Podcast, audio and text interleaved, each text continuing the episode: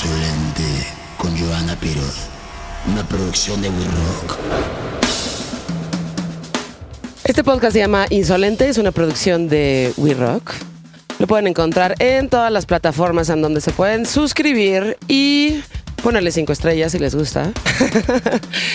Lo encuentran en absolutamente todas las plataformas y hay un capítulo nuevo cada viernes. Suscríbanse.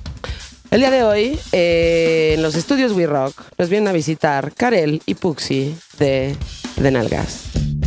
Desde el 2010 descubríamos a cuatro mentes dispuestas a expresar lo que querían. Boris, Irvio, Karel y Puxi encontraron en la esencia del punk y las historias llenas de sarcasmo e ironía una manera de reflejar el hartazgo y la realidad política y social de un país. De Nalgas ha conquistado la escena underground para dar un salto al mundo del mainstream. Sus shows han ido evolucionando desde house parties a escenarios y shows estelares como el Vive Latino, el festival más importante de Latinoamérica, pasando a Estados Unidos desde el South by Southwest, el legendario 924 Gilman Street, hasta un tour con Molotov. Esto es insolente.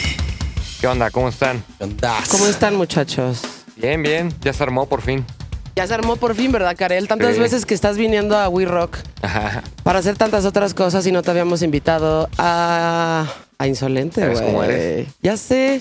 Pero Ah. justo este te tenía en mente y es una buena fecha para invitarte porque Claro. están próximos a sacar varias cosas de nalgas.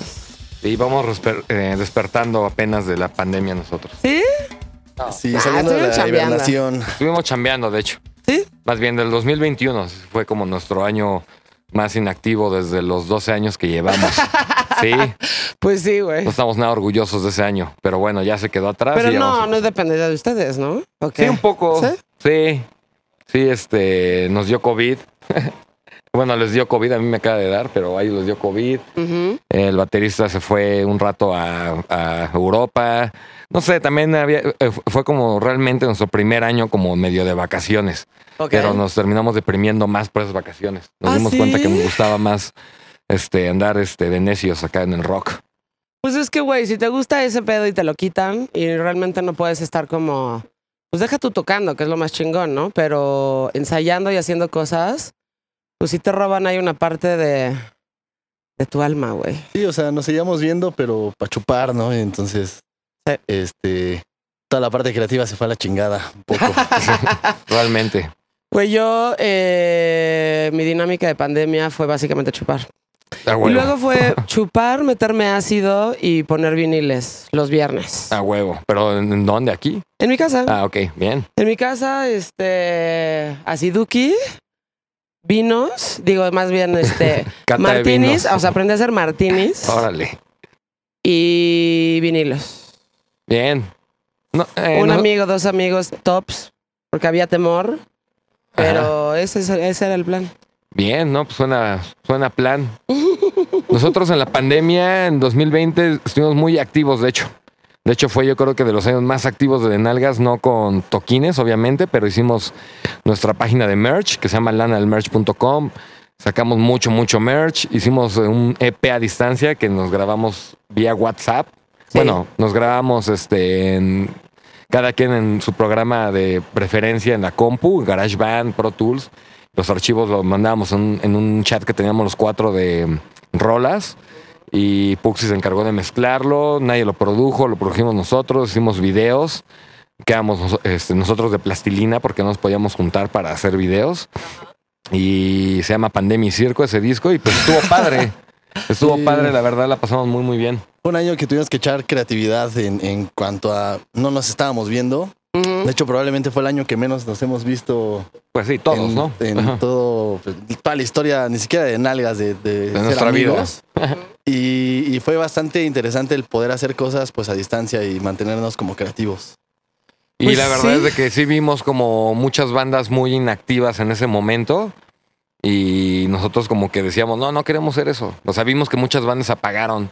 Y, Sí. y como que no supieron llevarla. Bueno, muchas personas, obvio, ¿no? Y muchos perdieron todo. O sea, digo, incluso hasta la vida, ¿no? Pero nosotros Sí, como que le, les, le tratamos de sacar el lado bueno. 2020 fue muy bueno. Y ya 2021, pues haz de cuenta más o menos como tus planes que tú tenías también. Pero, pero nosotros como que nomás nos poníamos hasta el culo y ya este... Que eh, más bien eh, fue como una eterna cruda, ¿no? Sí, el fue como una 2021 eterna- sí. fue una cruda del 2020. Sí, Neta, pues yo no sé, güey. Yo dos fíjate veces o algo que así. para mí fue tiempo muy productivo, ¿eh? O sea, como que digo, a lo mejor también yo tengo mucha suerte, pero creo que depende mucho de la actitud de las personas. Y sé que estoy sonando muy, este, fore, muy clavada y Muy ya sabes, Bien todo eso.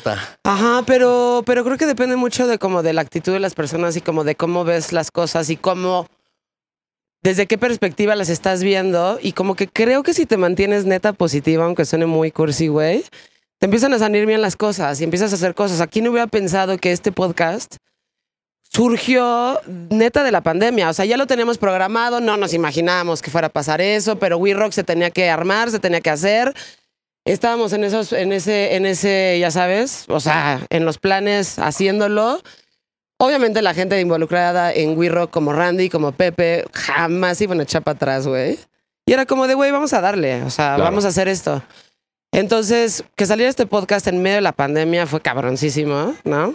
Sí, Y de ahí muchas cosas que empezaron a salir también porque justo pues me, empe- me empecé a, fo- a enfocar a, igual que ustedes, a proyectos digitales porque era lo que había y además pues porque ya los medios tradicionales pues ya estuve ahí, ya no. Ya, ya estuvo. Eh, y entonces como que era justo el momento en donde tenías que desarrollar tu proyecto digital que ustedes, por ejemplo, lo tienen súper bien bajado. Sí, Que es importante, de, es una gran, es una parte muy importante de Denalga, siento. Sí, que las redes sociales. Las redes sociales, eh, la imagen digital que tienen, Sí. la ardilla de Chanok, o sea, como que toda esta este, interacción como de la mascota, de ustedes, de ciertas personas, o sea, la forma en la que llevan sus redes y este personaje que no existe, pero que sí es como fuera de la banda. No, es importante. No, es importantísimo. Y justo yo creo que por eso pudiste hacer toda esta línea de merch y todas las cosas, porque se- como que se creó ahí una línea artística alrededor de eso. Pues digital, memera. O sea, me acuerdo que muchas personas. Ese rollo lo traíamos siempre. Bueno, los cuatro somos muy cábulas entre nosotros. Y siempre traíamos muy clavado el pedo de los memes. Y nos hacíamos memes nosotros y así, pero no publicábamos. Ajá. O sea, eso no se publicaba. Entonces ya fue como que nos quitamos la espinita de chingue su madre, vamos a publicar los memes. Sí. Y ya puto el que llore. Y, y- y- y la verdad es que empezó a jalar y le dio como una personalidad también nueva a la banda, pero también era porque nosotros, eh, me acuerdo una vez, eh, me platicó Jonás de Plastilina, ¿no? Que cuando ellos quisieron regresar, que vieron que ya estaba todo el pedo digital y pues que las bandas nuevas tenían más seguidores que Plastilina Mosh, ¿no? Cuando Plastilina Mosh pues, era una banda muy grande aquí, entonces... Sí, güey. Bueno, sigue siendo, buenísima, sigue, sí, bueno, siendo. sigue siendo, sigue siendo, sí, perdón. Sí. Pero, pero como que nosotros quisimos dar como ese pasito. eh, por ejemplo, habíamos tocado con un par de bandas ahí que eran youtubers. Y dijimos, ah, pues por, también que hay una banda de memeros, ¿no? Pues Porque además los cuatro le sabemos. Sí. O sea- dijimos, no somos tan cagados para, para ser youtubers. Eh, éramos youtubers. Una vez dijimos que queríamos sacar Pues es que, güey, ahora y- ya no tienes que ser cagado, tienes que ser como un completo imbécil. Eh, exactamente. Entonces Sí. dijimos, Pero eh, Ya no sé queremos qué le gusta a la nosotros, no gente, queremos decir nosotros. Yo la verdad no, sé- no entiendo qué le gusta a la gente, pero eso. Optamos por, por los memes, que era algo que, que como dice Karel, ya llevamos haciendo. Y luego llega el Punk Ardilla y, y se viene esta oportunidad justo de burlarnos de nosotros mismos desde otra óptica y darle un poco también importancia a la gente. No toda la gente está de acuerdo con lo que hacemos, no toda la gente está de acuerdo con... Ah, siempre va a haber el hate, ¿no? Siempre va a llover hate. Y, y lejos de darle una importancia negativa, lo quisimos pasar a algo, a algo cagado y positivo, ¿no?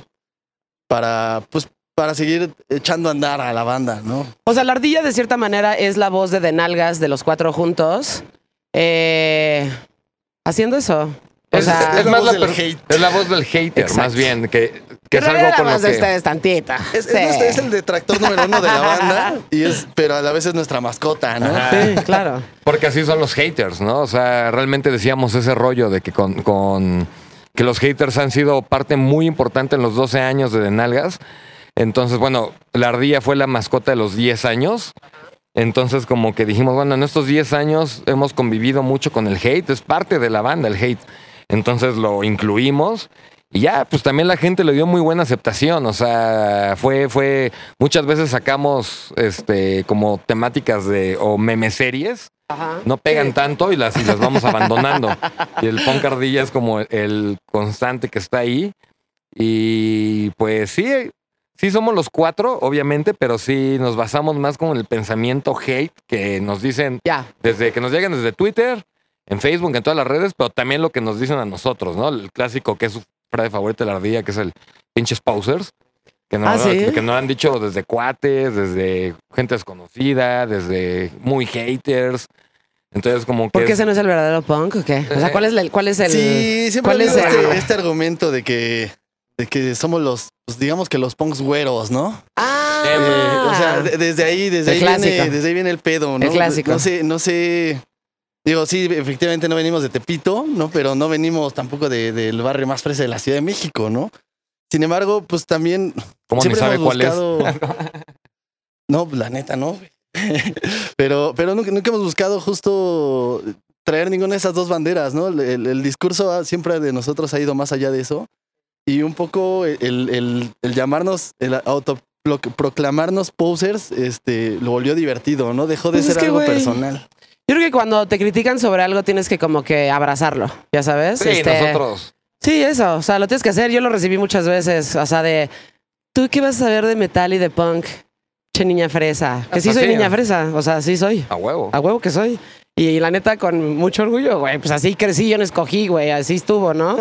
Así estuvo. Resulta que te gustan otras cosas y crecer eh, con privilegios no te exime de tener buen gusto, de que te gusten Claro. ciertas bandas, güey. Y ese pedo, ese pensamiento, puta, es bien retrógrada, güey. Sí, sí, la es muy- neta. Sí, la neta sí es muy es, es un poco además el, el- el reflejo de, de- de- de como sociedad, ¿no? O sea, siempre tiene que ser como del lado izquierdo, del lado derecho. No, no, no puede haber. Todo es una dicotomía, todo el tiempo. Todo es binario. Sí, sí, sí. Todo tiene que ser blanco, negro, bueno, malo.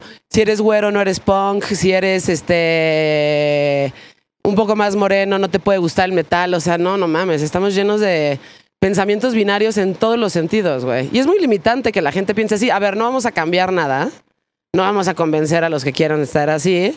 Pero si te limitas a ese pensamiento binario, en general en tu vida, en la música, con los aspectos físicos de las personas, te estás te estás este, reprimiendo un chingo de aprendizaje, güey. Y Claro, y estás no conociendo, te estás perdiendo, ajá, también. te estás perdiendo, te estás perdiendo de entrada diversión.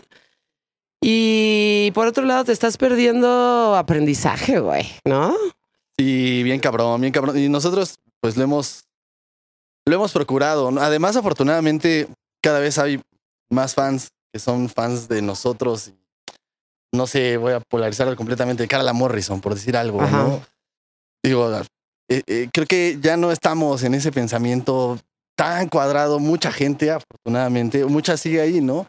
Y, y nosotros preferimos aferrarnos de eso, de, de la gente que ya no está pensando ahí y de la que, de la que está ahí, pues burlarnos un poco de ellos y de nosotros, agarrar esa misma burla para, para eso, porque finalmente la- el, el discurso de la banda siempre ha sido, si bien sociopolítico, también ha sido mucho en la parte social de divertirnos y echar desmadre. Finalmente eso es la música, o sea, hacemos música, no somos políticos. Sí, sí, sí, sí. Puedes tener ahí un discurso político que me parece importante para las bandas que lo quieran tener, para las bandas que no lo quieran tener también, pero al final la música se trata de hacer algo que a ti te gusta, eh, de divertirte, de compartir eso con alguien, porque si no lo compartes, pues es como...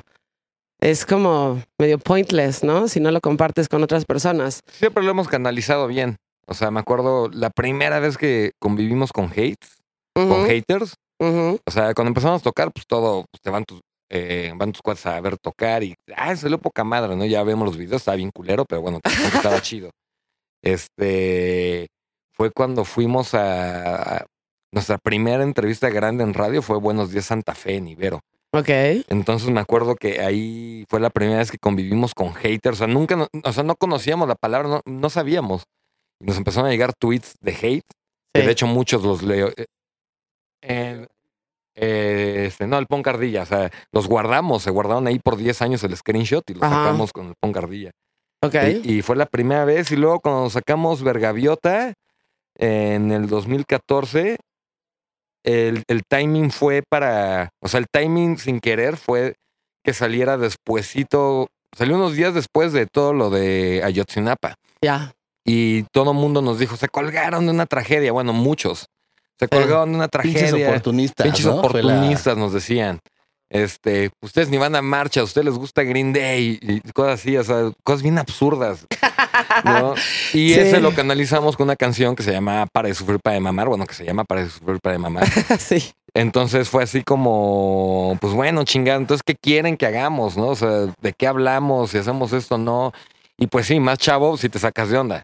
Y ya luego ya fue el Poncardilla, como el siguiente eslabón de canalizar todo el odio y ya se juntó todo eso, ¿no? Y sigue pasando, ¿no? Con el nuevo EP igual. Fue, ah, suena de la chingada. Pues sí, carnal, lo grabamos en la casa, ¿no? Lo grabamos en casas sin, sin un micrófono chido, Chingón. nada, todo Micrófonos de conectado. esteren, así literal, sin hacer ruido. Yo vivía con mi mamá, entonces yo tenía que grabar en las noches y, y como que cantaba quedito para no despertarla y cosas así. Sí, no, no, fue una Pues, misión. güey, Sí, así empezó el que punk. pasan los tamales y ya chingó a su madre. Madre, hacía como la construcción de aquí al lado, haz de cuenta, Sí, pero grabar un disco. Entonces, bueno, un EP que al final pues tuvo muy buena aceptación, sí es como el segundo con más reproducciones de todo lo que hemos hecho y nos mama que sea así, porque la verdad es que sí fue como nadie se lo esperaba, como que no vimos que nadie sacara algo grabado ahí por obvias razones, ¿no? Vimos que muchas bandas sacaron como material que ya tenían, pero bueno, a nosotros se nos hizo como cagado. Ya lo, ya lo escuchamos también y dijimos, chale, es que está grabado bien culero. Pero bueno, sí es el punk, ¿no? Bueno, así empezó el punk al menos. Sí. Eventualmente, o sea, fue evolucionando, pero ese es un sentimiento muy punk. Y esto que dicen del hate de las personas, es que se sigue, lo, lo, lo traigo a colación porque sigue pasando mucho, ¿no? Este pedo de, este, ya sabes, este, don- tú nunca vas a marchas, sí. este, tú nunca te involucras, güey, ¿qué pedo con esta gente que siente que trabaja en el INEGI? Ya sabes, ¿dónde estabas tú cuando Peña Nieto... De hecho, yo sí fui a marchar, güey. O sea, No, yo me acuerdo. también nosotros. Estábamos Exacto, nosotros. o sea, como que hay gente que te pregunta eso asumiendo que sabe todo de sobre tu vida Sí, y de todas sí. tus pinches actividades, ¿no? Y ¿dónde estabas tú cuando Calderón y los 60 mil muertos también fue a marchar? O sea, Es que, ¿sabes? O sea, ¿qué pedo con esta gente que siente que trabaja en el INEGI y que sabe y que sabe perfecto si fuiste o no fuiste a las marchas o que solamente y muy pendejamente asume que tú no estabas ahí porque él considera que tú eres güero? ¿Qué pedo, güey? Y a- además pasa el, como que el efecto Instagram, ¿no? O sea, como no tomamos una foto porque evidentemente no se nos... Vamos a una marcha, no no a posar para las pinches... Sí, de hecho vas hasta como a las vergas, ¿no? De que no te, Sí. de que no te suban a la patrulla, o sea, no, O sea, no da tiempo. Íbamos justo con la banda punk, que además es la banda más organizada que he visto en mi perra vida.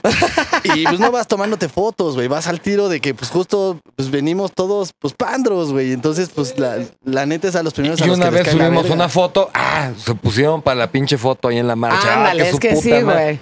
Nunca vas a complacer a. nunca vas a complacer a la gente. No, nunca, nunca, nunca. Y, y a nosotros nos pasó mucho eso de dónde estaban con Calderón. Sacamos una rola en el EP de pandemia, que es Peje a quien le peje, que habla que es contra el peje. Y, y, y con Calderón, ah, pues escribimos presidente pendejo. Y con Peña Nieto escribimos vergaviota. O sea, sí es de que. Ay, también con Sí. Calderón escribimos presidente pendejo, y los pinos. Y en los pinos, en niños sicarios. O sea, a Calderón le hicimos 12 EPs. A Peña Nieto le hicimos un disco, güey, ¿no? O sea, Sí, entonces sí, no nos es- sigues. Es, es así, carnal, no es ah, otra vez, ¿no? O sea, ¿qué? Porque, porque estamos en contra o porque cuestionamos, porque ni siquiera estar en contra, porque cuestionamos lo que está pasando en la eso, administración nada más actual. es eso. ¿Quiere decir que estábamos a favor de la administración pasada? No, al contrario. Eh, ahí está el pensamiento binario. onda- exactamente. Y la onda de ser punk es cuestionar todo. O sea, Claro. tienes que, que estar viviendo tu realidad y cuestionando todo. Te vaya bien o te vaya mal, porque eventualmente te va a ir de la chingada y eventualmente te va a ir bien. Tienes Exacto. que cuestionar cuando estás bien y cuando estás de la verga. Claro, güey. Y, quejarte del sistema administrativo y el gobierno de ahorita no quiere decir, pensamiento binario, que seas priista, que seas panista, güey. Simplemente te estás quejando de algo que está sucediendo en este momento. Es más, si no te quejaste con Calderón o con Peña Nieto, también tienes derecho a quejarte o de cuestionar lo que esté pasando en este momento. O sea, ¿sabes? O sea, independientemente de eso, todos estamos en total derecho de cuestionar, güey. Pues sí, es el pinche principio de, todo. democracia, ¿no? Sí, güey. De cuestionar y de criticar y el poder no está para alabarlo, güey. El poder está para cuestionarlo, ¿no? Claro. todo Sí. el poder. Todo el poder, sí. Nosotros también era mucho, este, fuimos muchos, o más bien hicimos mucho eso cuando eh, teníamos como el pedo también de que nos enojábamos con nuestro ex manager o cosas así, ¿no? Sí. Entonces como que componíamos ahí, bueno, no con todos nuestros managers, este, bueno, con Mendía y Con, con, todo Josué. nuestro entorno, con todo nuestro entorno. sí, es de que, ah, te quieres pasar de verga con nosotros y, y siempre era como poner ahí una idea para una rola o algo, o, o- y que salían cosas chingonas, ¿no? Bueno, siguen saliendo. Claro. Sí, nada más que de repente, y digo, justo por eso el, el punk tomó esta filosofía de DIY, DIY, ¿no? En donde tú lo haces. DIY. Ajá, en donde do it yourself, hazlo tú mismo, porque siempre va a haber alguien que te esté diciendo, no, güey, no hagas esto, porque entonces te vas a meter con pedos con este güey, ya no te van a invitar a entrevistas, te van a limitar este, la exposición en este medio de comunicación, ya no los van a invitar aquí, ya no los van a hacer esto. Y si limitas eso, cuando como banda tú te formaste de esa forma, pues, güey, o sea, tienes que, la neta, pues tienes que decir chingue a su madre, güey. La verdad es que sí es algo que siempre hemos cuidado bien, cabrón, eso. Eh, el equipo de trabajo con el que hemos trabajado, o sea, no importa el equipo de trabajo que sea, siempre hemos puesto eso como una limitante nuestra, o sea, como, como un, un, un apéndice en el contrato, ya sea que haya contrato o no, imaginario o no, Ok, este, de, de que nosotros somos libres de decir lo que nosotros pensamos, como de que ser. nosotros somos libres de hacer lo que nosotros queramos hacer. Obviamente, cuando tenemos un equipo de trabajo, lo consultamos, porque si no, ¿para qué chingados tenemos un equipo de trabajo? Sí, claro. Pero muchas veces, con todo y la negativa del equipo de trabajo, dijimos, güey, esto a nosotros nos vibra. Chingue su madre, ¿no? Si no, ¿para qué chingados estamos haciendo todo esto y para qué nos estamos desviviendo por esto? Pues así debe de ser. Y además, todo es tan efímero, incluyendo los medios de comunicación y los comunicadores, que, güey, ¿qué? O sea, entonces te vas a limitar a decir algo porque alguien tiene un poquito de poder en algún círculo, ya sabes, en- dentro de la industria musical y... Güey, ya hemos visto que todos los medios tradicionales se han ido a la chingada, güey, ya sabes. Y alguien que fue relevante en algún momento deja de serlo. Y esa estación que creías que era súper importante se desaparece, güey. Entonces, estás coartando tu libertad para expresar ciertas cosas cuando eventualmente esas cosas de todas maneras van a valer madres. Y eso también, eh, o sea, los medios de comunicación digitales en donde, a donde todo se está yendo, por ejemplo, este podcast, te da esa libertad, ¿no? O sea, de poder decir lo que tú quieras, de poder expresar lo que tú quieras, de tirarle mierda a quien le tengas que tirar. Y ya no estás como, bueno, ustedes nunca estuvieron preocupados, pero, o sea, ya no tienes que estarte acotando, güey, a, es que ya no me van a invitar a este festival o este güey ya no me va a invitar y así sucede en los medios tradicionales. Que, güey, en- o- afortunadamente en México cada vez son más chicos, la neta. Sí, es un pensamiento Y- muy noventas. Verga, ojalá se desaparezcan embargo, por lo- lo completo, güey. En su momento lo vimos, ¿no? Sí, claro. Digo, yo me acuerdo muy bien de esa etapa. Yo trabajaba en, esta, en esa estación. Este. De la mierda que le tocaba a mi entonces jefe, güey. Y este.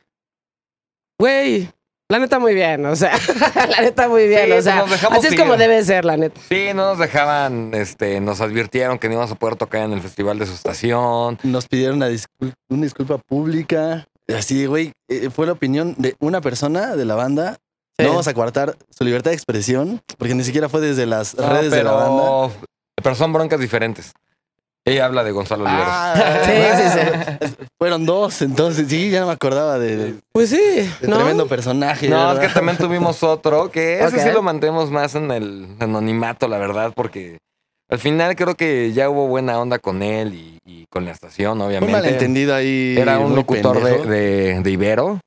Eh, que Ibero fue la primera estación que nos puso en el radio, cosa súper rara, porque nos llevábamos súper bien con ellos y nos, y nos acobijaban con ellos. Nos acobijaban muy chingón al principio. O sea, a Vai se lo amamos cuando él era el, el- el encargado de la estación, toda Sí, esa sí, sí. época. La muy buena que- época de Ibero, además. Sí, no, no podemos hablar absolutamente nada malo de toda esa época y todo, pero una vez fuimos un programa eh, como a la una de la mañana Y, y fuimos, nos pidieron que fuéramos incluso los cuatro, cuando siempre este, nos dicen, no, vayan dos, vaya uno. Y que no esté la cabina llena, Sí, no, no. hay micrófonos, ya sabes. Cuando ahí fuimos los cuatro, fue un pedo entrar al Ibero porque ya era noche, nos revisaron así como si fuéramos este narcoterroristas, sí, narcoterroristas. Y, y, bueno, es una revisión, o sea, al, al poli de la entrada, pues no se lo vamos a hacer de pedo, ¿no? Va chido. Llegamos y si hicimos dos minutos de entrevista fue demasiado. Entonces No yo estaba como, sí, sí, sí. Entonces, yo- entonces yo estaba muy enojado y aventé un tuit todo pendejo con faltas de ortografía. O sea, era Karel de 22 años Ajá. y este. Y ya le hizo súper de pedo uno de los locutores, pero mamón, muy 90 su, su cotorreo, Sí, acá de O sea, disculpa mandó- pública, ¿no? Un comunicado. Mandó un mail a la disquera que estábamos en ese entonces, Te Recuerdas Imbéciles, que los amamos a todos. Ahí y, y le mandaron un mail este, diciendo que, que yo, que no sé qué, que este, un pinche, un- una letanía que por respeto a los terrícolas imbéciles nunca ha salido en el punk ardilla, pero ese sería el punk ardilla número uno, ¿no? Ujú. Porque además era un güey que se decía muy punk, ¿no? Ya. Entonces eh, fue así como de chale, güey, neta, esta mamada, pues no, borro el tweet y ya, güey. O sea, y, Sí, y- claro. y ya te fue chido. Y no, y sí nos, les- nos invitaron como por un año, ¿no? Y Ajá. estuvo Hasta- culero. hasta el triste turno, ¿no? El Sí, hasta, turno hasta fue- que llegaron los, los tristes turnos, nos invitaron Ah. otra vez. Lo máximo esos dos. Sí, sí, sí. Eh, eh, es- pero verga, no, no, no, sí fue un drama innecesario. Que ese no salió como en redes tanto porque Ajá. estábamos más chavos, iba a ser nuestro primer vive incluso. Sí. Entonces también como que estábamos como espantadones, como de ya no hay que cagarla porque si no, no tocamos en el vive. Sí, o sea, el único compromiso que hicimos fue, ok, no vuelve a suceder, pero querían, una disculpa pública, querían que lo pusiéramos desde las redes. Y entonces Ay. nuestra postura fue, ni madres, esto fue de una persona de la banda en su, en su red.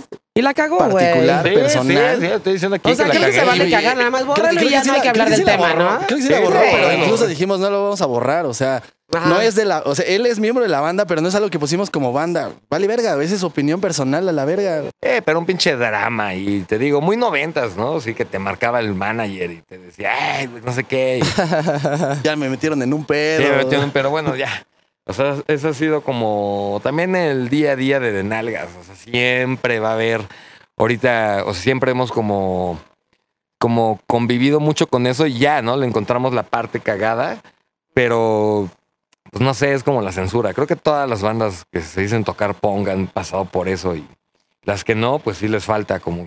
como- No, a ver, si no te han cuestionado por eso y no te has metido en un pedo por eso, realmente no estás haciendo punk, la No verdad. estás haciendo o sea, tu trabajo. sí, de, de hecho, en cualquier arte, incluyendo este, ¿eh? o sea, como hablar y entrevistar y así, si no te has metido en algún pedo, o si alguien no te ha tirado hate, o si alguien no te ha dicho lo que sea, güey, eh, está siendo demasiado complaciente.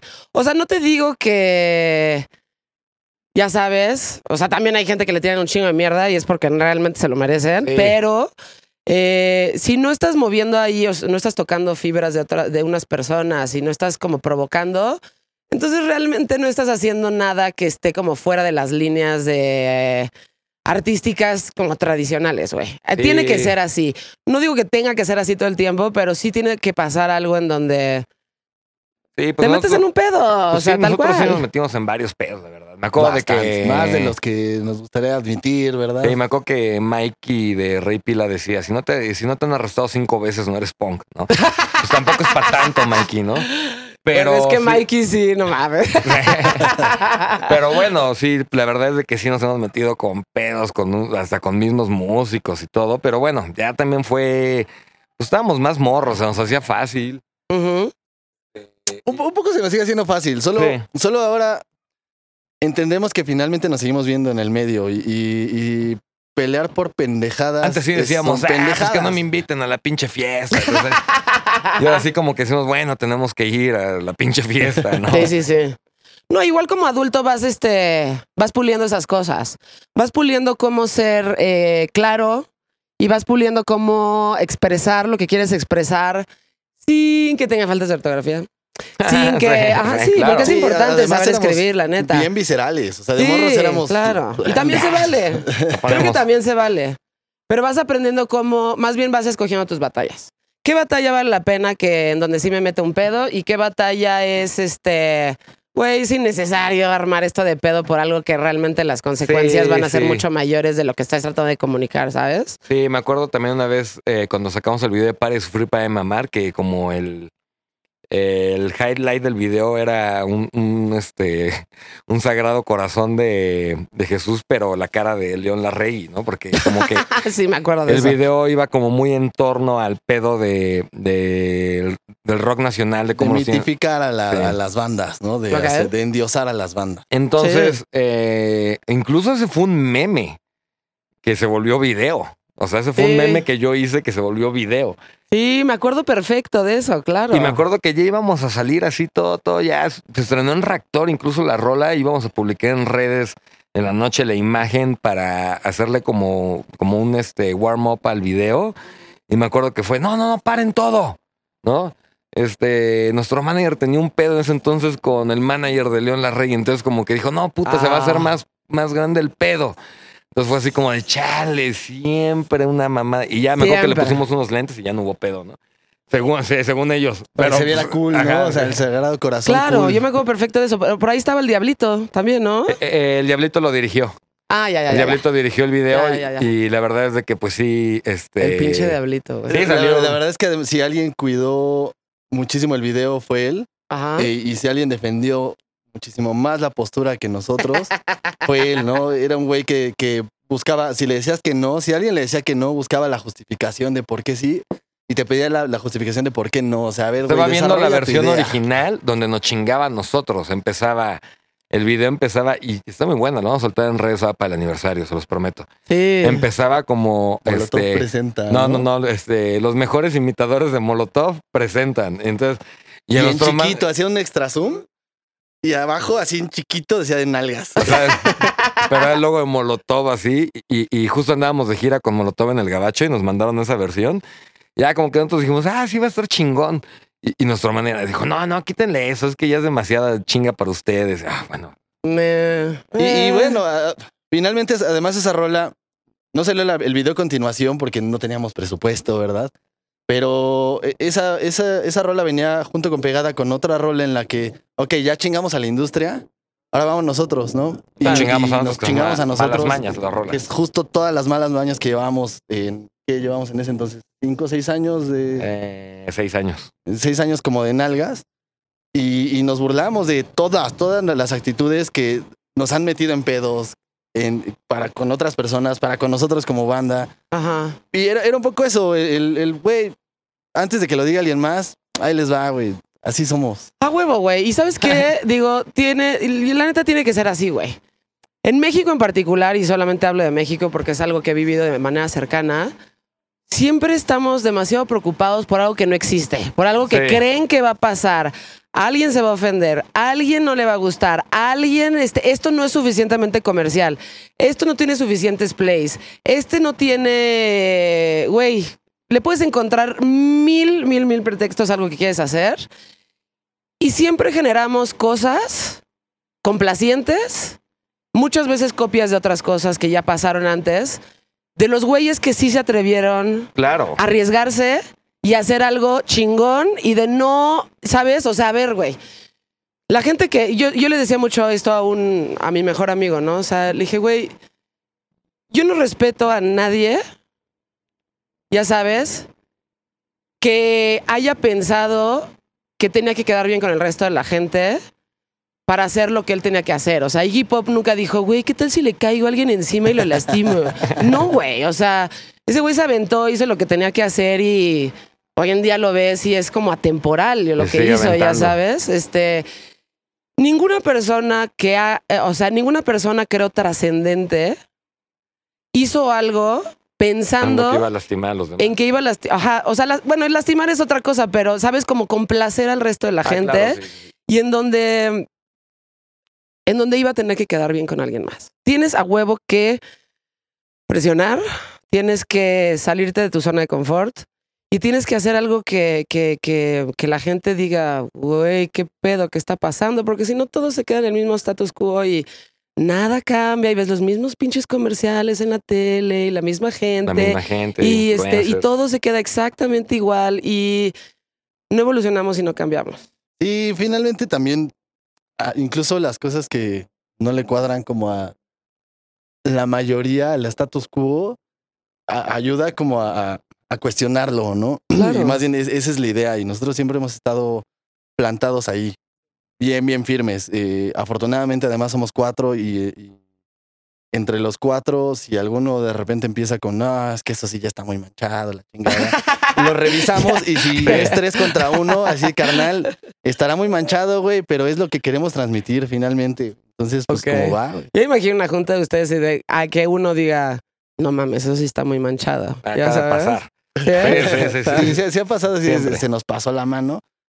Pero pocas veces, afortunadamente, ha pasado después de que ya lo hicimos, ¿no? De, de que ya, ya que lo hicimos, es de, no, sí se nos pasó la mano, ¿no? Siempre, siempre he Digo, está bien tener esas juntas, pero no me imagino como eso sí está manchado.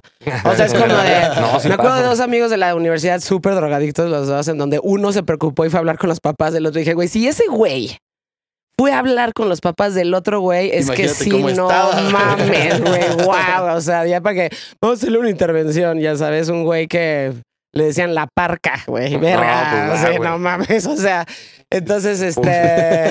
El chaquetas, así le. Ajá, entonces pues ya me imagino lo que ha de ser como, ya sabes, no, fíjate, aquí sí ya está un poquito pasado de verga. No, pues con Denalga siempre, sí, sí, lo platicamos antes, cuando ya pasa y ya sucedió, nada más un cagadón leve al, al que lo haya hecho, por lo general soy yo. pero, pero no, o sea, sí, somos como, aparte somos muy tranquilos. También como que la gente se imagina así como que, ay, bien los Denalgas, me acuerdo también, no, no, no me gusta así hablar de personas que no están aquí. Pero, por ejemplo, este, Mau de Costera, nada, no es cierto. Mau de Costera acá que nos veía y decían, ay, ahí vienen los asaltantes, no sé qué.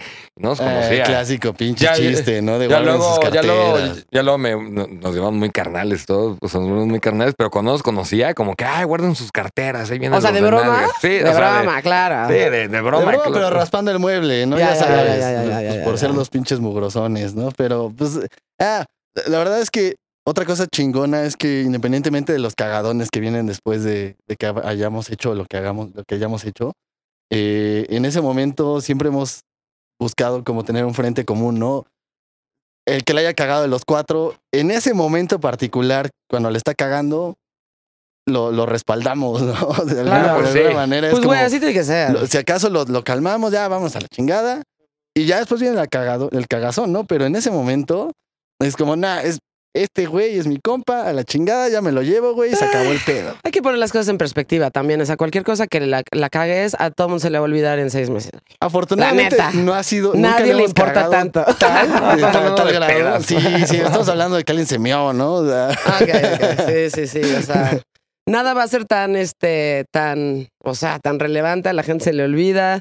Bueno, Digo, si eres Will Smith, no, ¿no? Pues no sé, o sea, justo eso, o sea, hay muchas opiniones ahí encontradas, ¿no? Una es que Chris o Rock, sea. eh, Media hora después había ovación de pie. güey. Qué Pues, cabrón que terminamos hablando pero- de Will Smith en el podcast de Insolente. eh, no, pero está bien, o sea, güey, eh, eh, he visto muchas opiniones y este, mm, tipo lo que dijo Jim Carrey, y así estamos entrando como en pedos, este, ya sabes, como de lo que dijo la gente y Lo que la estos gente temas un poquito más mundanos, me parece que tiene toda la razón del mundo. O sea, dijo, a ver, güey, este.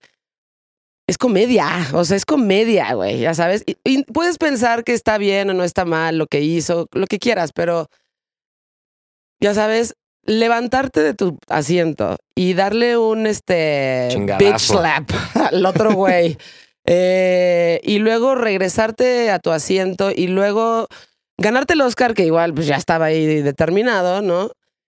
Y ponerte a llorar, güey. Y este, y que todo el mundo te haga una ovación de pie, la neta, sí tienes razón. A ver, de entrada nunca fueron de Cool Gang, una. En Hollywood nunca han sido de Cool Gang. Y, y, y segundo, güey, por lo menos asúmelo, güey. O sea, ya la cagaste, ya le diste un putazo al otro güey. Ya no te pongas a llorar mientras recibes tu Oscar, güey. Y, Y te- no lo cuelgues en la. en- y y justi- no lo justifiques con la defensa de la familia. Di, güey, me cagó este pedo, se interpuso mi ego, la neta le metí un putazo.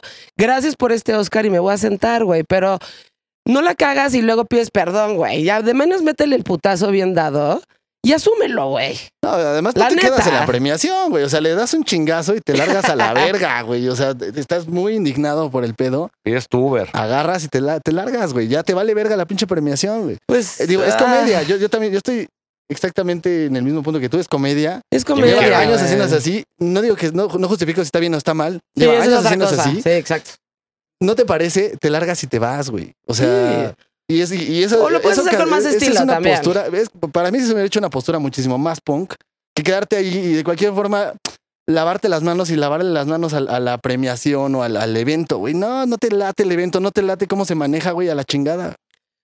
A ese Pero güey bueno, sí le yo soy muy importa. visceral, ¿verdad? Obviamente le importa porque se acaba de Qué ganar un cruda Oscar. tuvo que haber tenido ese cabrón al otro Yo creo día, que la sigue teniendo, güey. Yo creo que sigue pensando en lo que hizo, como de, güey, Sí, la cagué. No, mames la- que hice sí, eso, güey.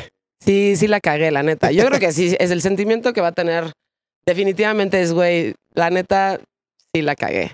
O Se lo pudo haber no, ¿eh? Resuelto a, a lo eso. y no. Digo, hay, hay gente que de repente no ve ni siquiera el. Yo creo el que cuando te punto. vas a dormir sí, sí lo sabes. Aunque, aunque públicamente sea otra cosa, internamente siempre sabes, güey. Siempre, siempre, siempre, siempre sabes. La neta, ¿no? Ahora ustedes están entrando como una este, nueva etapa de Denalgas, ¿no? En el que estamos en eso, en sí, sí la cagamos. Exacto. Sí, sí, sí la cagamos. Nah, bueno, pues sí puedes decir, oye, güey, tenía 22 años y la cagué. Y es muy válido. Y decir eso y asumir eso me parece eh, muy válido porque, a ver, güey, no somos las mismas personas que, somos, que éramos cuando teníamos 20 años. No somos las mismas personas que eran, o sea, que éramos a los 22.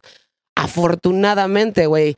¿Qué más, o sea, qué cosa tan chingona evolucionar y crecer y saber que no eres la misma persona que eras hace 10, 15 años, la neta. Eso a mí me parece de un valor extraordinario y decir, güey, era una pendeja. Yo mismo lo he dicho muchas veces, como antes era súper intolerante, güey. Antes era como, era esa persona de hueva, ya sabes, era de, ay, puta, o sea, no mames, o sea, no sabe, no sabe quién es Serge Gainsbourg, este pendejo. Y luego dije, güey, no seas, yo, no seas esa persona de hueva. No seas. Y, y justo eso, si te cierras todas estas puertas y nada más estás pensando en qué es cool, qué no es cool y quién entra en ese parámetro, te estás perdiendo de tantas experiencias y de tantas relaciones y amistades que podrías tener con personas que probablemente en un principio de tu vida creías que no las ibas a tener. Pues qué limitante, güey. Y qué chingón también decir, güey, no soy la misma persona que era a los 20, a los 30, a los 35. Y decir, güey, ahora entiendo esto y lo puedo asumir y lo puedo hablar de él, ¿no? Y a huevo, qué chingón cambiar, qué chingón evolucionar, qué chingón no ser la misma persona, qué chingón ser más este, responsable, qué chingón escoger tus batallas, ser más inteligente. Ahora, güey, que el resto de la banda te diga, ah, no mames, es que antes ustedes hicieran punks. No, güey, pues que Ya son nada más vendidos. crecí, güey, y me di cuenta de otras Sí, cosas. ya. Me puedes dejar de escuchar, ¿eh? Me puedes dar un follow, pero yo tengo que ser congruente con Con mi lo edad. que pienso, con mi edad y con mi aprendizaje y todo lo que haga que refleje mi trabajo tiene que ir acompañado de mi crecimiento personal, güey. Fíjate qué, qué curioso que lo toques porque estamos ensayando como las rolas con las que empezamos. Y hay rolas que llevaban 10 años, 12 años en la congeladora. que Nunca habíamos tocado, de hecho. Y, y fue algo, algo bien padre porque por un lado fue justo es- esa retrospectiva de, verga, estamos bien emputados de morros, sí estamos bien encabronados. Pero por otro lado eh, fue algo padre el, el- el darnos cuenta que, que finalmente cuidamos mucho esa parte de que lo, que lo que decíamos, lo que tocábamos era algo que realmente pensamos a esa edad y que de lo cual siempre estaremos orgullosos. Creo que nunca nos vamos a arrepentir, espero. Eh, lo que sí, lo que sí ha cambiado afortunadamente Y al es rato el, políticos nosotros. Sí, sí, sí, sí. lo que ha cambiado Diputado plurinominal. Sí, sí, sí. de los que nada más imponen ahí de, güey, este güey, no- ni sabes que lo escogiste, pero ahí está. Pero ahí está cobrando el erario. Eh, Lo, lo que afortunadamente ha pasado es que hemos aprendido a, a decir las cosas de otra manera. Ok. Eh, antes éramos muy directos en la forma de escribir y ahora, ahora el, el, pues sí, un poco crecer, un poco leer, un poco escuchar más música, Claro. nos ha llevado a tocar más música, a escribir de otra manera, a, a que las cosas tengan como Ah, un poco, no, no sé si de poesía, pero al menos de, de, Introspección. de cosas interesantes, de cosas más interesantes y con más carnita, ¿no? ok. Que, que, que realmente un mensaje tan directo que, que haga que sea muy, muy cerrado y muy chiquito, ¿no? Ok. Actualmente el abanico cuando, cuando hacemos una rola es, es con la intención de que permemos más de, de solo a la banda punk, ¿no? Por supuesto. Y, y- y con la música ha sido igual, ¿no? Eh, a nosotros siempre nos había gustado el hip hop, nos había gustado los Beastie Boys, nos, gusta el metal, nos gusta el punk, nos gustan ah, chingo de géneros, ¿no? Pero siempre nos habíamos como clavado en el punk, ¿no? Y, y si acaso tocar un poco el metal, ¿no? Hip hop Y- también un poco, pero sí era más como más enfocado a punk. Exacto. Entonces, eh, a, a partir de, del vulgar dulce hogar, nos atrevimos como a más. Y, y actualmente seguimos con- como con esa práctica de cada vez llevarla más. No, no sé si alguna vez haremos un corrido tumbado, pero, pero nos hemos. eh, Un pues, perreo. exacto. eh, no sé si lo haremos, pero siempre nos hemos buscado como el nuevo reto. No siempre. Cada que componemos es. Estas rolas es lo que es cómodo para nosotros. A ver, hagamos una que no sea tan cómodo para nosotros y, Claro. y retémonos, ¿no? Claro. Dame un ejemplo de estos este, nuevos temas en el abanico de posibilidades, No. de cosas que han estado reflexionando, que probablemente antes no hubiera sido así. No, pues cuando. Está muy cagado, perdón que te interrumpa, Puxi. No, Pero no, sí, dale, dale. sí, este, cuando hicimos el vulgar dulce hogar, que fue cuando conté con las imbéciles y que le apostaron todas las cartas y echaron toda la carne al asador y lana, feria y pues, estuvo verguísima. Es video, nunca habíamos hecho un video. E hicimos dos o tres. Eh, nos fuimos de gira al gabacho con Molotov y todo bien verga, todo, todo chingón. Y ahí fue cuando eh, ya queríamos empezar a grabar otras cosas. Todo lo había grabado, por ejemplo, este, eh, todo el primer EP, todo, todo, todo por Paco Ayala. Y entonces ahí me acuerdo que desde que le dijimos a, a Josué, a nuestro manager, no, queremos que no lo produzca Diego Solórzano Rey Pila. Entonces fue así como que ahí empezó a brincar él, así como, no, no, no, ¿Por qué, güey? Así de, de- de cualquier persona que eh, pe- podrías pensar, güey, ¿por qué Diego Solórzano? No, pues porque es mi carnal y dice que nos quiere producir. Y fue así como de, no, pero a ver, espérense, ¿no? Y son de esas cosas de que, o sea, bueno, ya también la, en ese momento sí ya estaba medio raspada la amistad y todo, entonces como que les dimos las gracias y fue también esas cosas que extrañamos a la fecha de que tener un equipo de trabajo. Porque ahí eran un chingo de morros bien locos que nos ayudaban a hacer, o sea, eh, si ya estábamos locos, nos juntábamos con, con güeyes locos también y salían cosas bien pinches locas y bien verga. Y dijimos, no, nosotros podemos solos, chingue su madre, ¿no? Ok. Y ya les dimos las gracias, nos fuimos con Diego y en ese momento éramos súper adictos. Bueno, somos, seguimos siendo adictos, pero éramos turboadictos a la Clash, ¿no? Diego también. Entonces dijimos, vamos a hacer un, EP sí, bien Clash. no. Y fue, fue la una de las razones por las que escogimos a Diego. O sea, cuando Ajá. nos dimos cuenta que éramos iguales, de, igual de fans que él. Ajá, entonces hicimos con una él. canción. Con Diego ya, ya habíamos grabado un cover que nunca salió de Dead or Glory. Y él la cantaba en inglés, porque nosotros no sale en inglés. Entonces él la cantaba y nosotros la tocábamos. Nunca salió. De hecho, salió. ¿Neta? Sí, sí. eh, Sonó una vez. ¿no? En Raptor o algo así, pero fue como no autorizada. O sea, como nuestro manager de aquel entonces la mandó al Golfo y el Golfo creo que la puso. Pero tenemos la idea que queremos sacar un vinil, que a la fecha no tenemos el dinero para sacarlo. Era esa rola y Sabotage de los Beastie Boys así en español. wow. Era al lado A, al lado B. Existe la portada. Está ahí el proyecto ahí en la congeladora. Pero bueno, Ok. Eh, me acuerdo de que ahí quisimos hacer una muy Dead or Glory, no cuál era la otra referencia, pero total que sacamos una balada que la letra se compuso principalmente cuando fue el terremoto, luego fue para las elecciones, que básicamente decía lo mismo, ¿no? De que todos somos pinches ratas, este, nosotros somos más, la canción se llama Nosotros somos más, que es como nuestra rola más tranquila. Y me acuerdo cuando salió, nosotros nos gustaba un chingo todo, le grabamos su video. Estamos orgullosísimos de la rola. De la rola, bien cabrona, huevo. Eso, es- es un pedo diferente, es lo que espera la gente ahorita de nalgas. Y no, pum, todo para abajo, ¿no? Eh, sí nos llevó mucho hate, así de que timbiriche, ¿no? Nos dijo el Álvar de Apolo, así una indirecta en Twitter. Sí, Álvar, si estás escuchando tú, nos dijiste. Órale. Y, y fue así como de verga, pero pues nosotros lo que queríamos era evolucionar, ¿no? O sea, Claro. Y es que para nosotros nos, nos- nos parecía, vaya, nos parecía lógico. Nos sigue pareciendo lógico y seguimos soltando de, de vez en vez una rola así. Que es, es el. Una cosa es el mensaje y otra cosa es la música. Sí. Tiene que haber cierta congruencia, pero The Clash de repente le valía verga y hacía, hacía un- una balada que tenía una letra de te cagas, güey. Entonces, Güey, o sea, fue, fue, la, fue la intención de esta rola. Además, empezó mucho más punk de lo que terminó, ¿no? Terminamos como eh, siendo, siendo influenciados como en toda la música ochentera, en, en The Police, que además decíamos, güey, pues fueron justo unos cabrones que empezaron tocando punk. y En Roxy Music, ¿no? Nos puso unas Claro. rolas de Roxy Music Sí, este sí. Diego. Y, ah, toquen así, ah, la banda favorita de, de Rotten. A huevo, ¿no? Pues a nosotros nos gustó. Ya cuando salió, pues a la gente no le gustó. Era la primera vez que tocábamos acordes en nuestra vida. Nos tuvimos que aprender, güey, pues este. nos tuvimos que estudiar, ¿no? Seguramente eso pasó porque la gente esperaba algo que de- y de repente sacaron algo muy diferente, ¿no? Sí. Y la gente se queda como que "Ah, así tiene que ser y así tiene que sonar.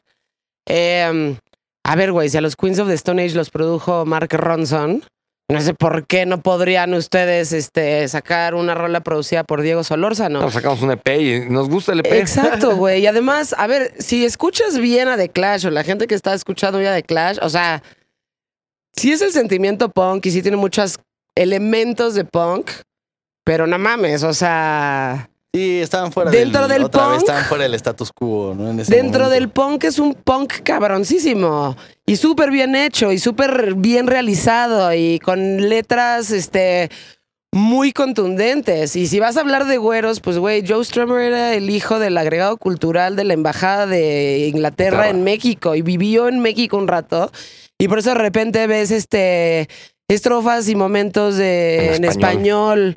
de las rolas de The Clash. O sea, era, era un güey de, que venía de un lugar de privilegio que decidió tomar ese privilegio para hablar de los desprivilegiados, ¿sabes? Entonces, güey, sí tienes que hacer un poco tu tarea. Y además, The Clash es, es una mezcla de muchísimas, o sea, de muchos sonidos y de muchos géneros y demás. Súper, súper bien hecho. O sea, es punk porque es punk, pero no mames. Esos güey llevaron el punk a un nivel muy cabrón. Sí, todo eso platicamos con Diego, ¿no? Decía, este, o sea, tiene sus rolas punk, eh, The Clash, está White Riot, Claro. pero también está Shuracero Shuraigo, que es la que conoce mi Mm. tía, ¿no? Nos decía Sí, Diego, claro. es la que baila mi tía en las bodas. O sea, huevo, sí, totalmente sí. Y, pero bueno, pues es, es difícil hacerle, bueno, también igual, digo, nuestro nivel de ejecución y composición no, es, no estamos para nada, pues, estamos lejos. No de- intentamos compararnos con, no, Con, simplemente fue un poco la inspiración que teníamos en ese momento. Y, y, y también, honestamente, nos curamos de espanto. No salió como, como pensamos o lo que esperábamos, pero francamente, no hacemos nuestra música esperando los mil likes, ¿no? Diez mil Claro. likes, cien mil likes, lo que sea. Y, y lo volvimos a hacer eh, con otra rola que se llama La Resistencia. Y Le fue peor. se la, deja, se la dejamos a la, eh, eh, trabajamos con Ayala y, y la- el primer, justo nuestro primer filtro que pensamos que nos iba a mandar a la verga fue, era, era Ayala porque ese güey es sumamente recio y directo y se te va a la yugular. Sí, sí, sí. Y le gustó y entonces fue como, ok, entonces tenemos, tenemos la aprobación de, de, de nuestro productor, pues vamos con todo. Y le fue peor. Sí, le fue peor. Pero ahí también fue como medio saque en falso. Es que sí fue, me acuerdo de que justo esas rolas las grabamos al principio del 2020. La idea era grabar un disco. Nos alcanzaba para tres rolas, entonces grabamos esas tres rolas. Y pues se atraviesa la pandemia, nada más sale una de ellas, que es la de Cascajo, que es todo lo contrario, nosotros somos más. O sea, eh, después de, de que fuimos adictos a The Clash, nos fuimos a Europa y nos volvimos adictos a Motley Crue. Entonces, entonces, entonces esa rola es como más Motley Crue. ya. Y, y, pues sí, pues así nos gusta estar chingando, ¿no? Y ya luego grabamos La Resistencia y otra que estaban ahí. Dijimos, güey, estas van a caducar. Las sacamos a finales del 2020. Y como con todo el pedo de la pandemia, los repuntes, la chingada, que ya, que semáforo verde, o sea, Puta, todo ese sí, puto cansado, desmadre este, como que no le pegó bien. O sea, no me acuerdo si justo en esa canción hubo como una noticia muy cabrona o algo así. Entonces ya dijimos, bueno, ya ahí está, ya quien la quiera escuchar, pues chingón, está en plataformas. Y, y la neta es de que eh, no es la peor, la peor es ojo de la cara. pero, pero sí. Pero sí, este, o sea, bueno, en Place, a nosotros también nos gusta un chingo porque es del EP que también produjo Diego, pero esa menos la entendió la gente. Entonces Sí. es como de, Yo creo que tiene que ver con esto de que las expectativas de las personas con lo que fue de nalgas en un principio. Digo, y es por la razón por la que el Vive Latino sigue siendo el Vive Latino. O sea, sin crítica, ¿eh? Porque la No, no, neta a mí no. me encanta el Vive Sí, Latino y también la a paso nosotros nos, cabrón. tratan- nos Me la tratan paso muy bien. Sí, sí, sí, sí. Nos tratan muy bien Eh, todo, pero por eso siguen cerrando las más bandas, ¿no? Son, sí, claro. las mismas bandas, las mismas bandas que siguen sonando exactamente igual. Ahora, digo, en esta, en esta, digo, casi no estuve como viendo shows porque estaba chambeando, ya sabes, de que no ves ni madres. Todo el mundo cree que vas a ver todo y no mames, no ves nada. Este, güey, las- hacen más colaboraciones, ¿no? Invitan, hay más colaboración entre artistas, este, hay arreglitos y cosas ahí que son distintas, pero son las mismas bandas sonando exactamente igual. Y como que parece que eso le gusta al mexicano, como que, güey, este es lo que yo, esta es mi idea de lo que es tu banda y de cómo debe de sonar. Y no quiero que te salgas de ahí. Pero Así también- debe de ser. Pero también nosotros lo vemos de un lado, siempre viendo las cosas positivas. O sea, por ejemplo, el rock en tu idioma sinfónico es una mamada, ¿no? Es- sí, eso nunca los voy a defender. Con todo respeto. Sí, con todo, res- con todo respeto, este, Pero Sabo es que no es lo, o sea, es que es no. muy cabrón, pero vivir del recuerdo es de la verga. Pero bueno, también el hecho de que no haya bandas nuevas al nivel de los, de los Cadillacs, al nivel de Tacuba, al nivel de Molotov, incluso me caga, al nivel de Zoé, sí, Sí, está cabrón. O, o- o está sea, cabrón. y también es un foco rojo, o como dicen ahora, También es un red flag. Es una necedad, güey. Creo que es una necedad. Digo, finalmente, si, si la gente actualmente está optando un poco más por, por el género urbano, llamémoslo. Urbano, pues, lo que le dicen urbano. Exactamente, englobando todo lo que implica el urbano. eh, creo que de repente sigue habiendo demasiadas bandas que no se atreven a salir de lo convencional Sí, y ese también es un gran pedo, ¿no? Sí, también a la gente que le gusta lo convencional no va a salir de ahí. Pero si uno como banda no, no intenta también salir de ahí, a lo mejor no vas a ser la mejor pinche banda que haga eso, ¿no? Pero en una de esas, pues te vuelves el- la banda de culto que en 10 años le hablen. Así de, güey, estos fueron los primeros que lo intentaron, ¿no? Y, por ejemplo, ahí están los Icos. En su momento, Sí. ¿eh? Puta, güey, los Icos. Sí, Bueno, y- incluso también, por ejemplo, de Clash, ¿no? Hasta que se murió Strummer fueron como realmente un vergazo. O sea, antes eran como medio una banda de culto también. Pero en esas te va chido y eres el proto algo como Iggy Pop. Sí, no, ya ves. O sea, eh, de lo que dices de, o sea, de las bandas, no es que no exista talento en México, ¿eh? Yo he visto, güey, la cantidad de músicos Sí, y de bandas y de cosas clarísimo. Que están cabroncísimas. A todas las trato de invitar aquí. O sea, la banda que yo digo, güey, no mames, esta banda está verguísima. Obviamente, ya sabes, no son las primeras invitadas al Vive Latino. Pues no, güey, pero son Claro. bandas muy vergas. Hay un chingo de talento en México. Si algo sabemos hacer bien y si algo lo tenemos muy arraigado es la música, güey, en este país, la neta. El arte en general, pero la música lo hacemos muy bien. Hay mucho talento y este...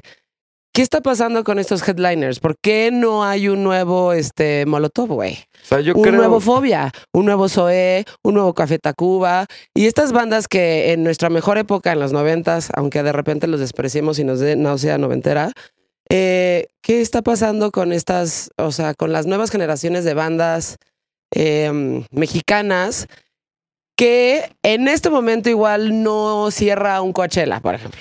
Eh, sí, primero con esto yo y luego tú, pues sí. Dale, dale, dale, dale, Se me queman las habas, ¿no? Pero dale. O sea, nosotros como que vemos mucho porque lo hemos analizado, ¿no? Ok. Hay, hay muchas bandas todo muy verga, pero creo que no le invierten tanto tiempo a su proyecto ni dinero. O sea, hemos visto proyectos cabrones que si tuvieran a un productor como nosotros en su momento, o sea, nosotros no tenemos para que la Ayala nos produjera, ¿no? Nosotros nos endeudamos. Nosotros para- nos endeudamos para que Ayala nos produjera y nos arriesgábamos y todo. Y es, es un güey, bueno, de los cuatro Molotov, ¿no? Les hemos aprendido un chingo, pero muchísimas cosas eh, al, al momento de la composición, de la ejecución, de la estructura de las rolas, que les falta un chingo a las bandas nuevas, que lo vemos y, y la primera está verguísima, la segunda también, la tercera, ah, ya te distraes con la chela, la cuarta ya te da hueva, la quinta dices ya que se bajen. Entonces, Sí, entonces sí, como sí, de chale, ¿no? Empiezan como, como muy a pachequear en su pedo. De que digo, está bien, rock and roll y todo, pero también nos hemos, nosotros hemos tenido como esa necesidad de juntarnos con, que también se ha dado natural, eh, y la fortuna más bien de juntarnos y conocer a, a güeyes que ya han estado ahí. que, que nos ha dado como esa espinita para componer diferente a las bandas nuevas, que creemos que al menos en vivo a nosotros nos funciona muy bien. Bueno, también en, en los discos, ¿no? Pero sí, yo creo que es eso. Y también, obviamente, la adicción a los likes, ¿no? O sea, eso es de la verga, que ves proyectos muy buenos, hacen sus likes y se van a dormir, ¿no? O se quedan en zona de confort de, bueno, yo ya tengo a mi público y está aquí. Y también es pon- pensar si, si quieres como, y ya que chinga su madre o César, o sea, yo estoy aquí, yo tengo a mi nicho de seguidores, pero les va mal, ¿no? Cuando, cuando se plantan en un pinche escenario como el Vive Latino, o, o- en eso les va mal. Te llenan un pinche lugar de 200, 300, 500 personas, pero no se saben parar en un pinche escenario que es un, es un multiverso de Donde gente te van a comer. donde te van a comer, no saben parar ahí. Entonces, Claro. yo, y, y creo que es lo que los cuatro opinamos, porque lo platicamos en muchísimos ensayos, creemos que es eso, ¿no? Ya hacen sus likes y bye. O, o, toco en Coachella a las nueve de la mañana, no hay pedo, pero ya toqué en Coachella y ya no me importa, este... O sea, no hay ambición, no hay más ambición. Exactamente, sí. Ah, bueno, esa era tu meta, chingón, ¿no? O sea, tu meta era platicarle a tus hijos ese pedo, chingón, ¿no? Nosotros siempre fue, eh, cuando empezábamos, era como nuestra meta tocar en el Vive Latino. y Después del Vive Latino, ah, ¿y ahora qué hacemos? Y luego de repente te da otro Vive Latino y luego de repente este, palomeamos con Marky y Ramón y luego de repente ahora queremos una gira en Europa, queremos una gira en el Gabacho y nos vamos cambiando la meta, ¿no? Hay como una meta este, final. Sí, nunca Siempre ha es habido como- un, ¿y ahora qué hacemos? Y, y- y creemos que muchas bandas sí la tienen, ¿no? Como de, ah, bueno, es que ya toco en, eh, ya pues, me voy de gira al gabacho y ya me retiro. Y porque de hecho nos lo han dicho, ¿no? O sea, yo sí tengo pláticas con contemporáneos que nos dicen esos tipo de mamadas y yo les digo, no mames, te empieza a ir chingón, güey, date, güey. Pero bueno, Claro. eh, Puxi también tendrá otra opinión. No, eh, eh, va, va muy junto con pegado, ¿no? Sí, sí, sí, un poco a las bandas les, les falta ambición. Eh, Y desafortunadamente también por el otro lado, pues es- existe este contexto, contexto social, ¿no? De que, de que, pues, finalmente, en, en la realidad que vivimos, pues, quienes le invierten, le invierten a lo que es seguro. Y es, es parte de por qué lo que es seguro sigue siendo seguro. Mientras no haya más apuestas, que afortunadamente las empieza a ver, ¿no? Lleva años siendo, pero, pero siempre están como a un nivel medio bajo, ¿no? No, no hay desafortunadamente tantas apuestas como para hacer a alguien por pura vibra que crezca, ¿no? Eh, suele pasar muy poco. Realmente es gente que ya está de alguna manera hecho, que de alguna manera ya tiene alguien que le está invirtiendo, que lo, lo hacen crecer. y eso también pues está de la chingada, porque de por sí, o sea, a nosotros nos tocó un, un escenario pues tal vez complejo, complicado en, en, en, en la vida y en, y en la música. Los morros que están abajo de nosotros, pues ya está, es un pedo de apatía, ¿no? De, de que, güey, pues ya está, la chingada, ya, pues ya vale verga, güey. Pues ya mejor hago lo que me, me gusta y pues ya me Pero vale no verga. todo, no todo es así, ¿eh? No, no, no, y no les estoy diciendo apáticos. Yo estoy diciendo que el entorno es, eh, social es de apatía. Sí, sí, sí, el entorno social es de apatía y aunado a lo que ustedes están diciendo, que creo que tienen razón, es la, flata- eh, la falta de plataformas y de gente que le guste la música y que realmente escuche música, que diga, ok, vamos a darle un foro a esto, ¿no? Pero también no lo buscan, ¿eh? O sea, también, perdón. Sí, sí, sí. O sea, he visto y hemos visto, ¿no? Eh, bandas nuevas, eh, músicos nuevos que tienen su fenómeno viral. Y ya, ¿no? Sí, en pinche TikTok tienen este, millones de plays o en, o en Spotify. Pero tienen una rola, tienen millones de seguidores, suben una foto de su perro y tienen millones de likes. Y ya no se, se o sea, ya no Ya se no se preocupan por la música. Exactamente. Y también hay estos, chavos que, que traen esta actitud punk de, ah, yo nada más en mi circuito y la chingada. No, y entonces, pues vale Así no es, ¿no? así no justo nos- a nosotros nos encanta ir a, a esos shows, a escuchar a bandas nuevas.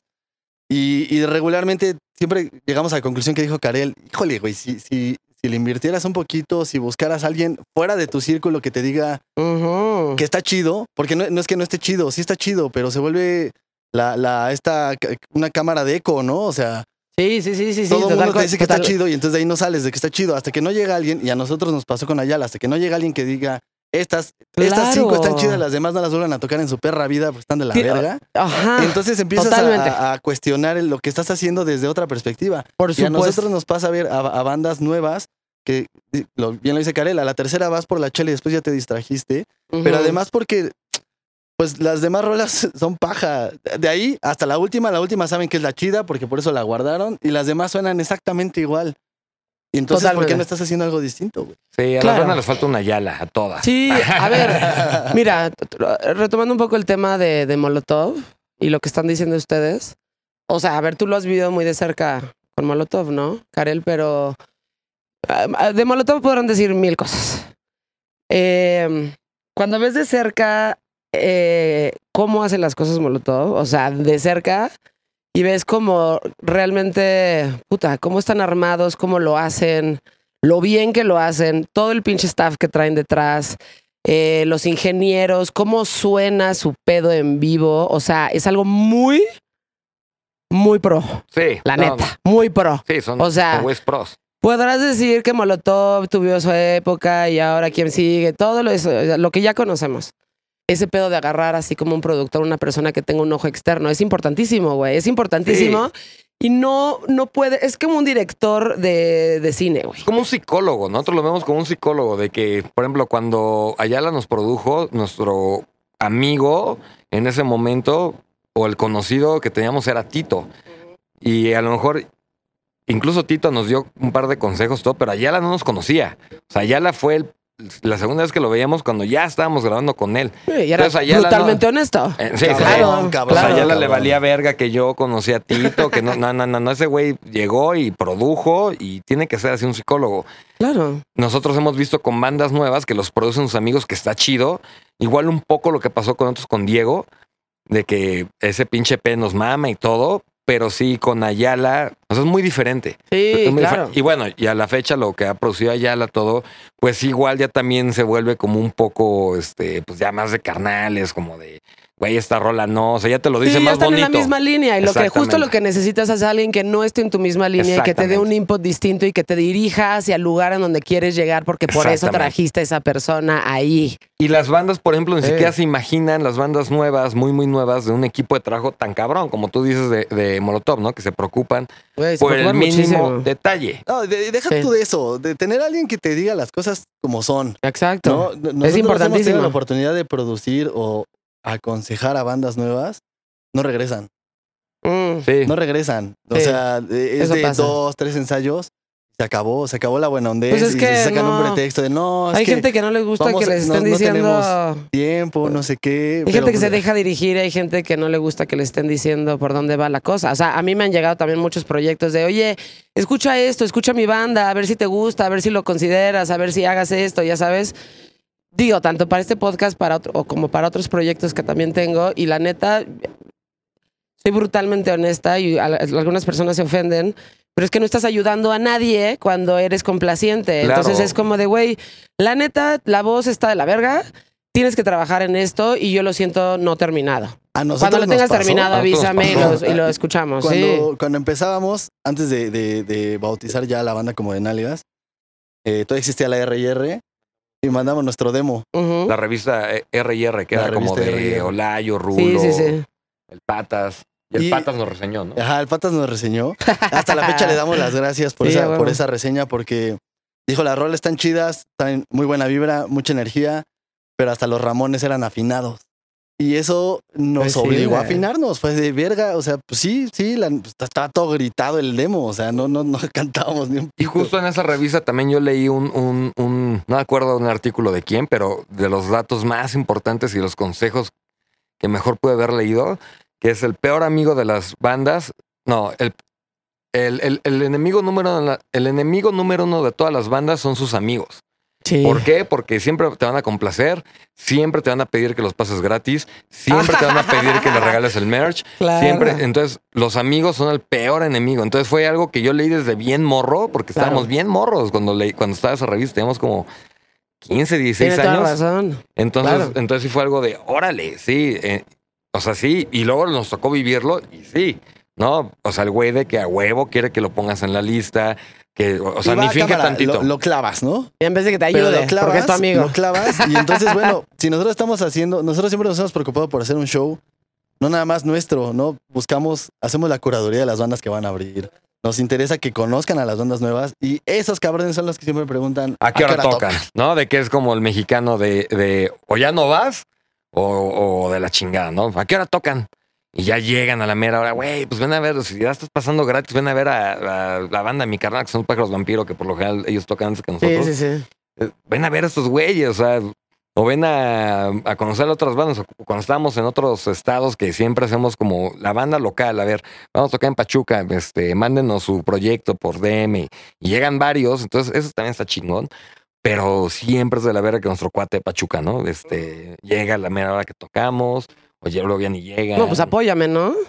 O sea, apóyame Sí, bien. Es como que sí, todo claro. el evento, güey. O sea, gracias por venir, pero bien, eh, No, honestamente y si yo me también vienes a ofrezco a una apuntarte en la güey. lista es una cosa, pero que yo te lo pida es una muy diferente, ¿no? Y este, y si ya lo estás pidiendo y ya te lo estoy dando, pues güey, ya date el chance de.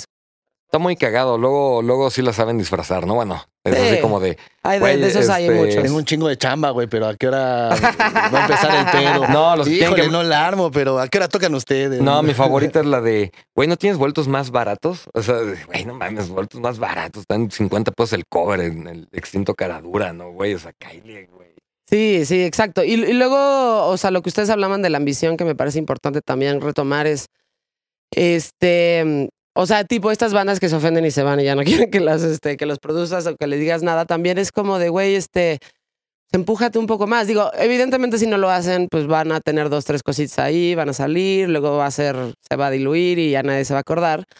Pero también como forzarte a ser profesional en tu trabajo. Está muy bien que cuando estés empezando hagas ese tipo de cosas, que regales dos, tres cositas, que, eh, ok, estás empezando y todos hemos pasado por ahí. Llega un punto en donde también no puedes malbaratar tu chamba y no puedes estar regalando cosas y no puedes estar haciendo favores y no puedes, y esta, esta, esta conversación la tuve con un músico que ha venido mucho aquí también y se compran esta idea súper romántica de cómo el músico a huevo tiene que ser jodido, ¿sabes? Porque es una idea romántica. Es como el mexicano católico que dice es que no hay que hablar de dinero porque eso no le gusta a Jesús. No, güey, profesionalízate, haz las cosas bien, vende un producto que vale la pena y cobra por ese producto porque mereces que te paguen lo que es tu chamba, güey, y no malbarates y no regales y no estés haciendo favores, al menos de que tú conscientemente quieras, pero no te creas esta idea romántica de que todo el rock o toda la música tiene que ser de artista jodido, güey. Cobra, hazlo bien, entrega algo eh, bien bajado, o sea, haz lo que tengas que hacer que sea dentro de tu chamba, pero esta idea romántica del jodido, Sí, es de la no verga. mames. Ya, güey, ¿no? Es de la verga. Por eso los vamos a invitar a nuestro show el 11 de junio en la Terra Franciscana, que el cover va a estar en 200 pesos, amigos. Es Entonces el vayan ahorrando. de la Es, banda. el- es- es nuestro festejo del 10 aniversario que no habíamos podido hacer. Ya va a ser el 12. y va a- ser una pinche fecha muy, muy, muy especial. Vamos a Tocar muchas todas nuestras rolas. Vamos a tocar todo lo que tenemos. Todas. Y luego entonces, pues, no pueden faltar, ¿no? O sea, sí es algo que estamos, le estamos dedicando tiempo y esfuerzo muy cabrón. Exacto. Y hablando de apoyar este bandas, aquí en We Rock vamos a hacer un punketón, que ya luego les daremos eh, la detalles. fecha y como los detalles y demás, pero justo por apoyar estas bandas emergentes, cosas que tienen que ser vistas y demás, y Bandas aprovechando el foro. Que llevan 12 años como No, nosotros. pero pues bandas emergentes mexicanas Sí, o cosas sí. punks, cosas nuevas, cosas viejas, cosas que ya tienen su tiempo y demás, pero este luego les daremos ahí más detalles, pero sí, eso es como de hacer una serie de conciertos en esta terraza donde estamos en este momento. Son Eh, muy chingonas. nuevas. Sí. De cosas este, chingonas, nuevas, mexicanas, que yo creo mucho en eso, y creo mucho en apoyar como todo el talento mexicano, independientemente de que sea emergente o no.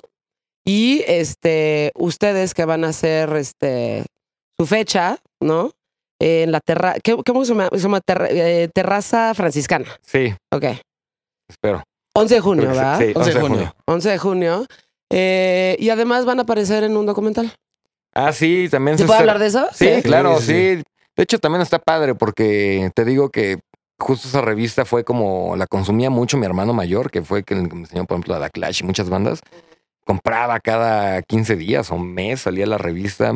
Vi que mandábamos, es que tenían su sección de demos, se me hizo muy interesante, lo mandamos.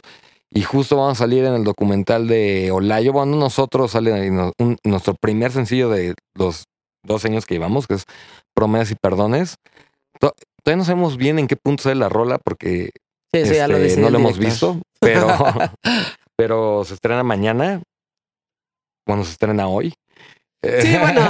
o bueno, se estrena el 31 de Se marzo. estrena el 31. Exacto, que si ya están escuchando esto es porque ya lo pueden Ver, o sea, ya sí, lo pueden chéquenlo. ver. Y aparte creo que es gratis o algo así. Está Sí, padre la dinámica. A la, A la página sin, sin estar este, suscrito y nadie lo puedes ver. Ok.